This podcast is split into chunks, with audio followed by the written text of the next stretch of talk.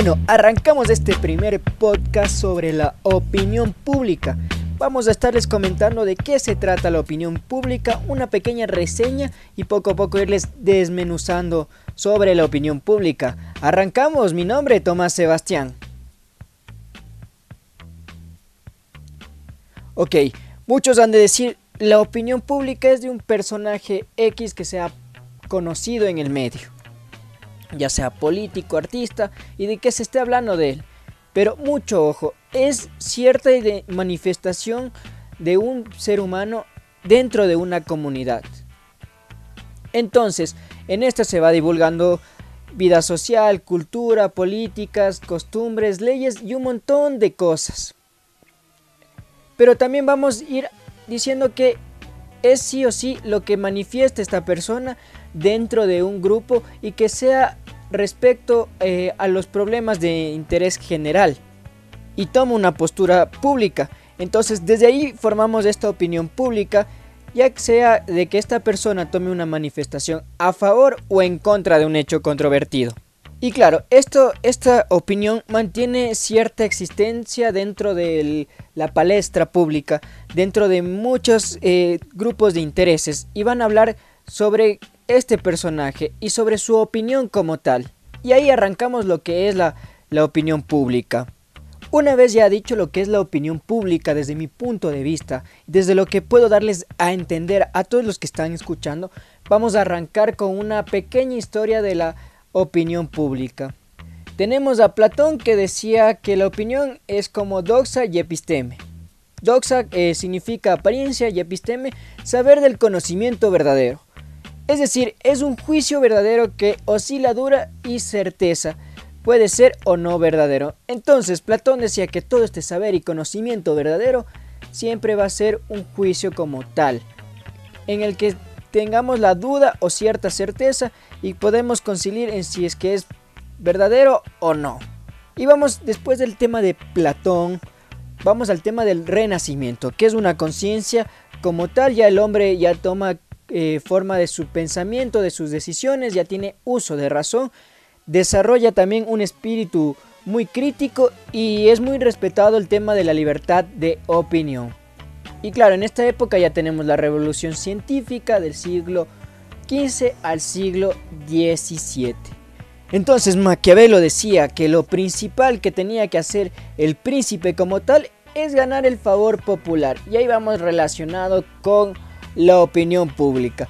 Entonces el príncipe debía cuidar su imagen, tener cierta técnica eh, a la hora de hablar, de relacionarse y manejar ciertas actitudes con su pueblo para que éste pueda tener una buena aceptación.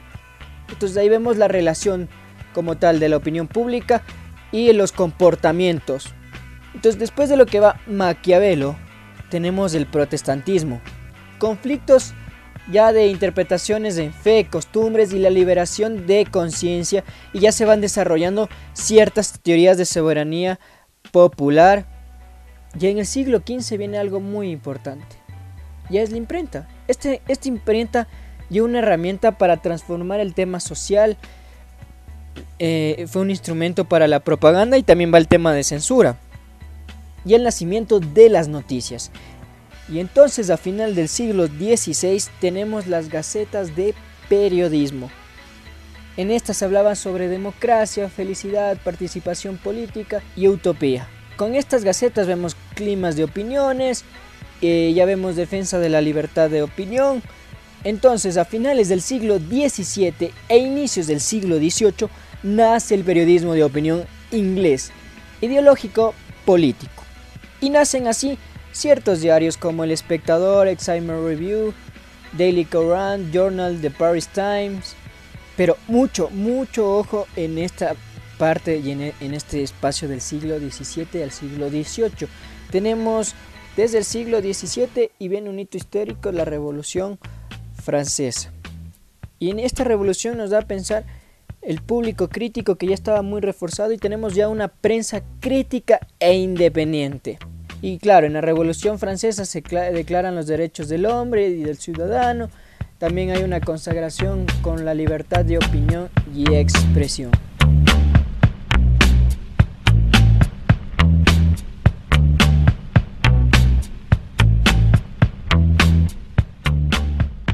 Y ya para ir terminando este podcast, recordarles, soy Tomás Sebastián y estamos hablando sobre eh, la opinión pública que es, y una pequeña reseña histórica para ir al siguiente podcast que va a estar enganchado después de este capítulo. Ya tenemos y nos vamos entrando al liberalismo político y económico, ya vamos llegando casi a la parte final de este podcast. ¿Y qué se habla en el liberalismo político y económico? Son puntos muy importantes. Tenemos la igualdad, tenemos la libertad civil, la libertad pública, en esta tenemos ya libertad de asociación, libertad de prensa, medios de expresión, libertad de espectáculos, libertad de reunión y manifestación. Ya vemos del tema de limitación de gobernantes por instituciones, entonces ya el Estado se le empieza a controlar, eh, para que no priman, no abusen a los ciudadanos. Y tenemos ya lo que es elecciones, eh, ya se habla de la posibilidad de revocar gobernantes provisionales. Todo esto para que el gobierno y sus gobernantes tengan ciertas limitaciones. Ya hay una separación del poder político y del poder económico. Y el liberalismo económico básicamente habla de la propiedad privada, la libertad de empresa y ya hay la libertad de comercio.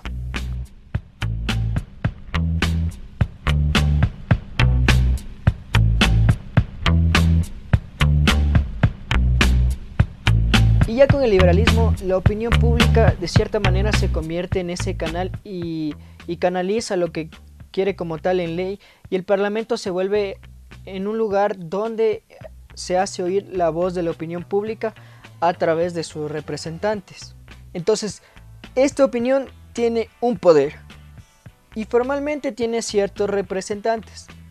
Informalmente eh, es la opinión pública, se hace oír su voz a través de la sociedad civil o el tema legislativo con sus representantes y crea un ambiente y un sistema político.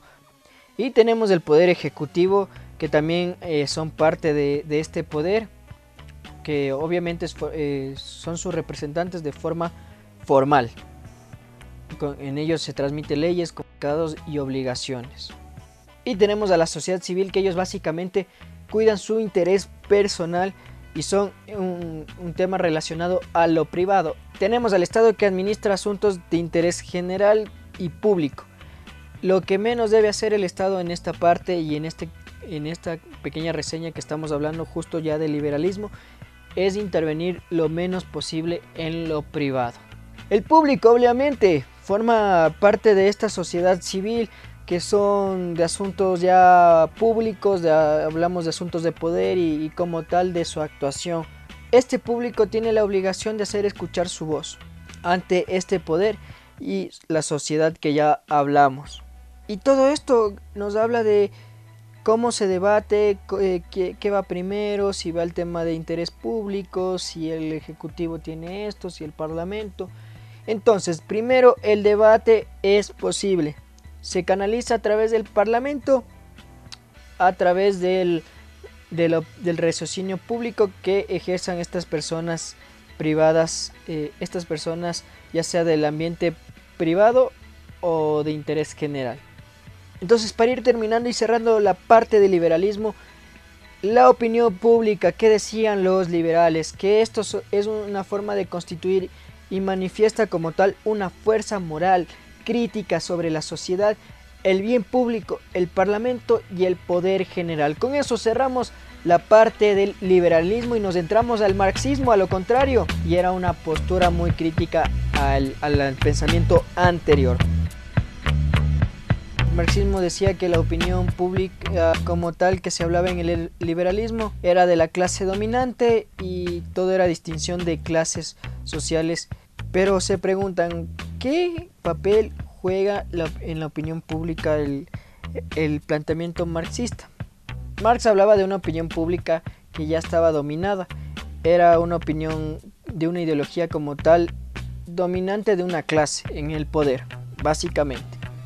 Entonces esto imposibilita la manifestación de ciertos puntos de vista de quienes piensan de manera diferente, porque decía que los medios de comunicación y la situación en ese tiempo estaban controlados y era censurado por la burguesía financiera.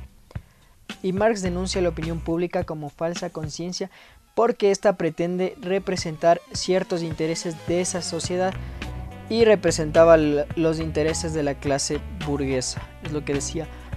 Y claro, también decía que el tema de la, de la igualdad no existía como tal, que más bien lo que decía esta opinión pública es que era una expectativa de cierto ascenso social del trabajador a propietario y, estas eran cada vez más reducidas. Y claro, para ir cerrando, y esto que se les quede en la cabecita, la opinión pública debe entenderse como la manifestación pública de cierto de un conjunto de ciertas opiniones, juicios, sentimientos, intereses, demandas que hace una clase social con expresión sobre su ideología. Mi nombre es Tomás Sebastián y nos vemos en un próximo capítulo de, de Opinión Pública.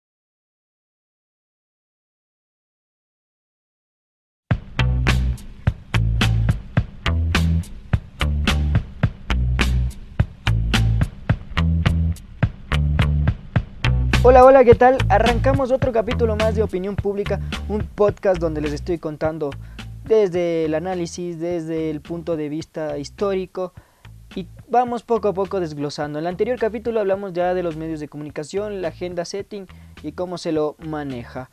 Ahora es hora de decir si la opinión pública es lo racional o lo irracional. Y con esto arrancamos. Mi nombre es Tomás Sebastián.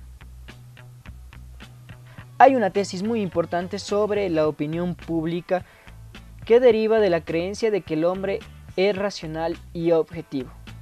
Esta teoría dice que la opinión pública es un juicio de un grupo más o menos racional y por ende debe ser cuidadosamente distinguida de las emociones y de los sentimientos públicos. Y supone que también, además de, tal juicio racional, surge una consideración fría y desinteresada del asunto.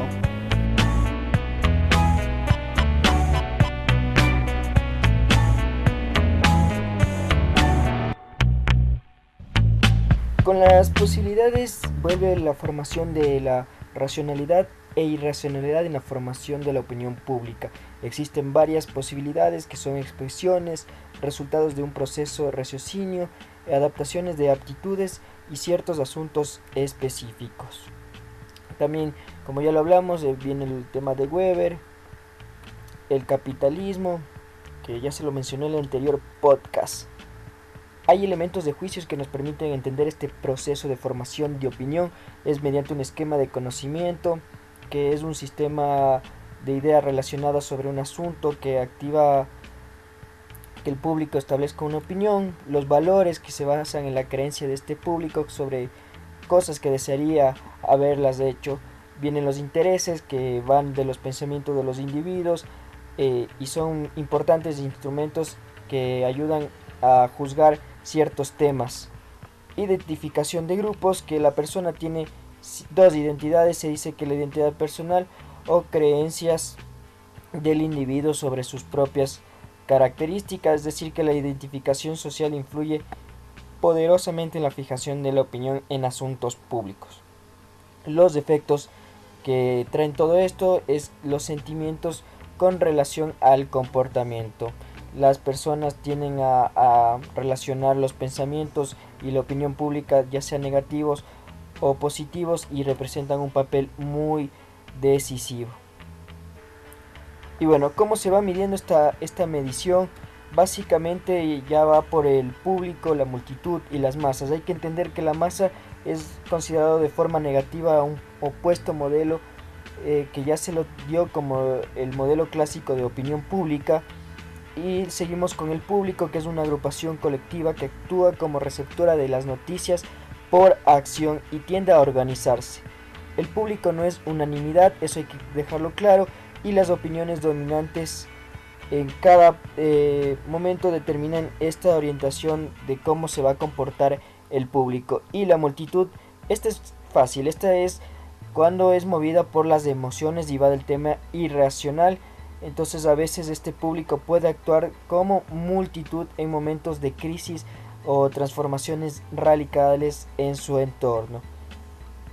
Este público va de manera eh, general, el que vota, el, atento y el público activo. El, general, eh, si lo ponemos desde un punto de vista, es el votante, desde el punto de vista electoral. El público que vota es el que sí se identifica, eh, decide eh, una acción política, coge su, su representante, es decir, es la persona el electorado. El público atento es el que está concentrado, el que establece qué influye y y, está más habitualmente atento a los asuntos públicos. Y el público eh, activo es la persona, el actor político y que de manera más amplia está implicado en tomas de decisiones. Con esto nos vemos eh, hasta una próxima ocasión. Mi nombre es Tomás Sebastián.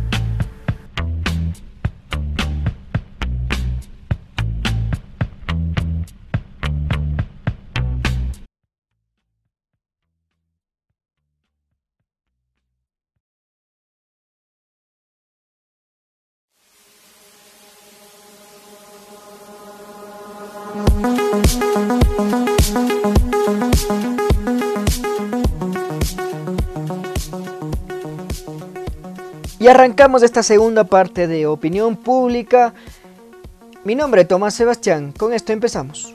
Yo les quiero entrar como que a decirles que los medios de comunicación desempeñan un papel muy importante en el conocimiento de nuestra realidad que forma parte de nuestra vida diaria y que se encuentra fuera de nuestra casa inmediato. ¿Qué me quiero referir? Nos dan a conocer lo que pasa ya sea en el tema internacional o en el tema nacional. Pero tu inmediatez es lo que está pasando al lado, es lo que pasa en tu trabajo, en tu casa. Pero lo que hacen los medios es darte a conocer más allá de, la, de tu realidad, de lo que tú conoces en ese momento. Amplía este conocimiento. Y a principios del siglo XX, la relación entre los medios de comunicación y la opinión pública siempre son uno de los principales temas a investigar sobre los efectos de los medios en el público. Entonces, las hipótesis iniciales que se plantearon son de existencias de efectos poderosos, de una prensa que tenía poder sobre una masa apaciguada.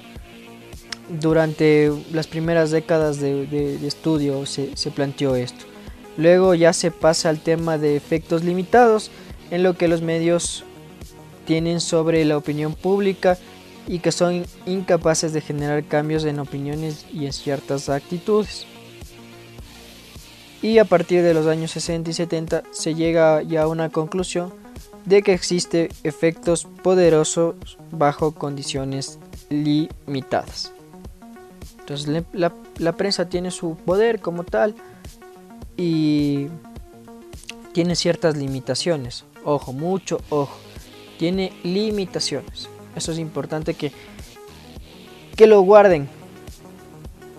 Y con esto entramos al tema de legitimidad, un problema entre que si los medios de comunicación guían directamente a la opinión pública, si tienen única, una única fuente de información sobre ciertos acontecimientos, que carece de monopolios, eh, tenemos el, tema de si contradice pluralidad y democracia, entonces ya se va hablando de relaciones como tal. Entonces, los medios de comunicación son eh, moldeadores de la opinión pública. Esta opinión son como tales evaluadores de investigaciones sobre eh, temas o sobre opiniones públicas. Y tenemos tres puntos, medios de comunicación, opinión pública, investigación sobre opinión pública, para ir entendiendo. Los medios de comunicación sí son moldeadores de la opinión pública y la opinión pública es el reflejo. Y entramos al tema de teoría SETI. Seguramente ya han escuchado alguna vez en su vida sobre esta agenda y cómo manejan los medios de comunicación los temas de intereses para para ir resumiendo, eh, los medios tienen la capacidad de seleccionar y, de, y destacar ciertos temas hasta omitir otros. Mediante, un, mediante esta agenda, eh, esto se instala y, y, son como percibidos que es importante para la opinión pública, que no es importante, que no debe estar.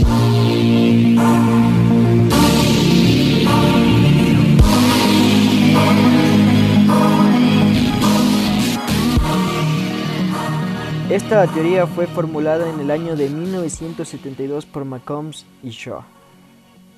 En esta teoría se establece y, la agenda SETI lo que hace es establecer la relevancia de unos temas entre preocupaciones del público y lograr eh, eh, captar y orientar la atención como tal. Los medios de comunicación tienen esta capacidad de seleccionar y destacar ciertos temas y omitir otros mediante este mecanismo. Instalan asuntos que son percibidos como importante para la opinión pública. Esto también establece aquellos temas en torno a los cuales se debe pensar, discutir y formarse una opinión, no qué ni cómo debe pensar la gente. ¿Cómo llega estos temas a la agenda eh, setting? Pasa mediante un filtro y selección mediante el tema de, de un redactor que tiene los medios de comunicación. Se discute y se centra el tema principal mediante una jerarquía. No todos los, pero también no todos los hechos son temas de discusión y son importantes. El, hecho se convierte en un tema cuando eh, es, su nivel de importancia le permite tener espacio en esta agenda.